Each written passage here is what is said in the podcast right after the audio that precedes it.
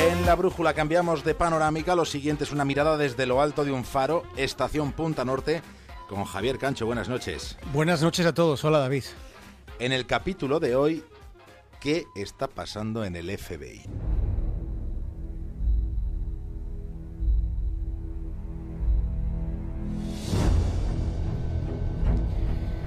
Ha ocurrido con solo unas horas de diferencia. Han sido los dos últimos episodios de un repertorio de desatinos en los que aparece directamente involucrado el FBI. En relación a este asunto hay algo que deberíamos tener en cuenta.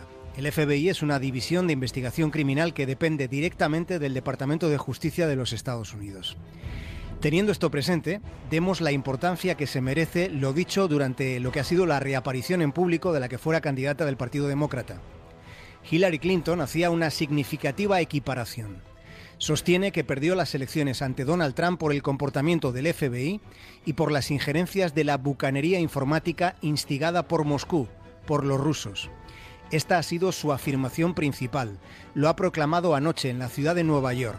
Mientras, en otra ciudad de Estados Unidos, en Atlanta, donde tiene su sede la cadena CNN, durante los últimos días ha habido bastante revuelo por una información divulgada por este medio en la que se cuenta que un agente del FBI se enamoró y se casó con un integrante del Estado Islámico al que ella tenía que hacer seguimiento. Después de estas denuncias y revelaciones, hemos escuchado cómo el que fuera destacado funcionario del FBI, John Kirby, ha afirmado lo siguiente. No hay duda, ha dicho. Esto es una vergüenza.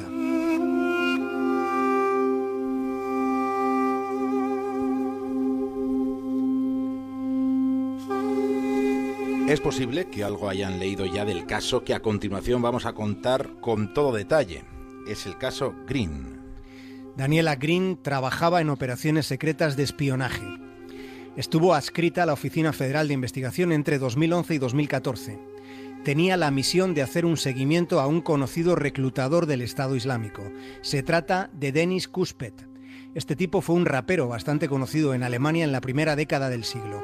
Publicó cuatro álbumes, pero esa popularidad que tuvo poco a poco fue pasando a un tercer plano.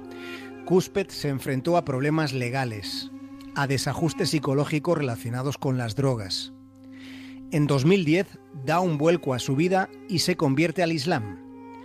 Poco después, el rastro de Kuspet ya era seguido por unos cuantos servicios de inteligencia, sobre todo después de que fuera identificado en un vídeo sujetando una cabeza humana que acababa de ser decapitada.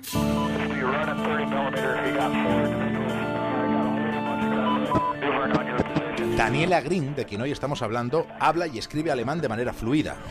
En 2011 fue contratada como traductora por el FBI. En enero de 2014, Green empezó a trabajar como investigador en la oficina de Detroit, en Michigan.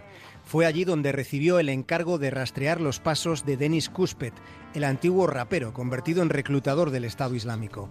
Seis meses después, solo seis meses después, la agente Green cuenta a sus superiores que va a hacer un viaje a Alemania para visitar allí a sus padres. De modo que para julio debía estar de vuelta. Puede que no resulte un detalle menor reparar en que en aquel momento la agente Green estaba casada con un militar de Estados Unidos. En teoría viaja a Alemania, pero resulta que su rastro conduce directamente hasta la mismísima Siria.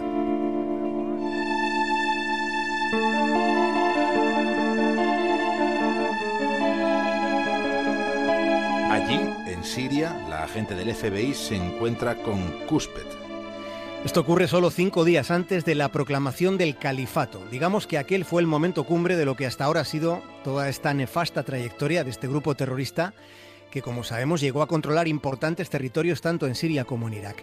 El encuentro entre el agente estadounidense y el reclutador yihadista sucede en aquellos días clave de junio de 2014. Lo siguiente que pasa es un matrimonio, porque ambos se casan.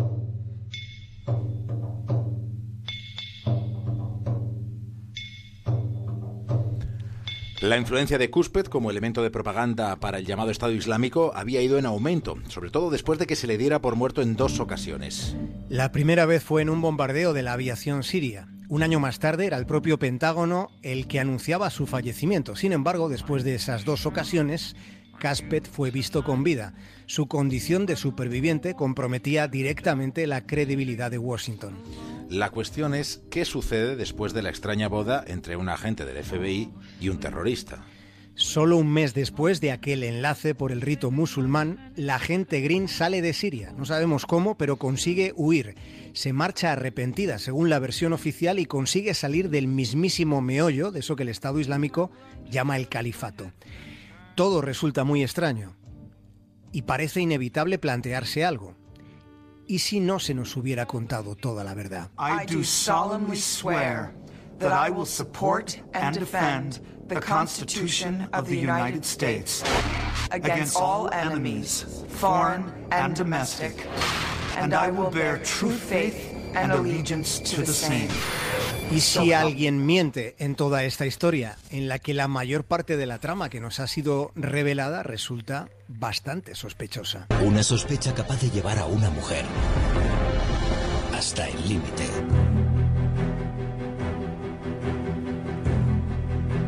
De regreso a Estados Unidos, Daniela Green es juzgada y condenada, pero tanto el juicio como la condena en sí también contienen alguna que otra extraña circunstancia. Daniela fue acusada de un delito relativamente leve y además se le concedió una reducción de condena a dos años a cambio de colaboración. Lo que esta gente hizo está considerada una violación de la seguridad nacional de los Estados Unidos. Green mintió al FBI en el transcurso de una investigación en la que ella participaba. Se pasó al enemigo. Se casó con un terrorista con delitos de sangre y considerado un objetivo prioritario. Fijémonos en que los condenados por haber intentado, solo haber intentado fallidamente llegar a Siria, han recibido condenas más severas. En este caso, un juez había ordenado que el caso Green se mantuviera en secreto, pero los documentos de la Corte de Washington en la que fue juzgada se hicieron públicos el lunes. Horas después, la CNN nos estaba contando esta historia. La exagente Green, después de dos años entre rejas, se supone, es lo que se nos ha contado, que ahora trabaja como relaciones públicas en un hotel desconocido.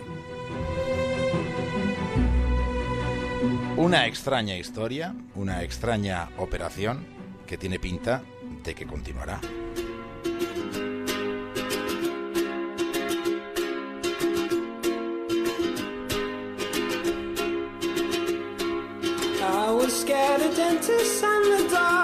Javier Cancho, hasta mañana.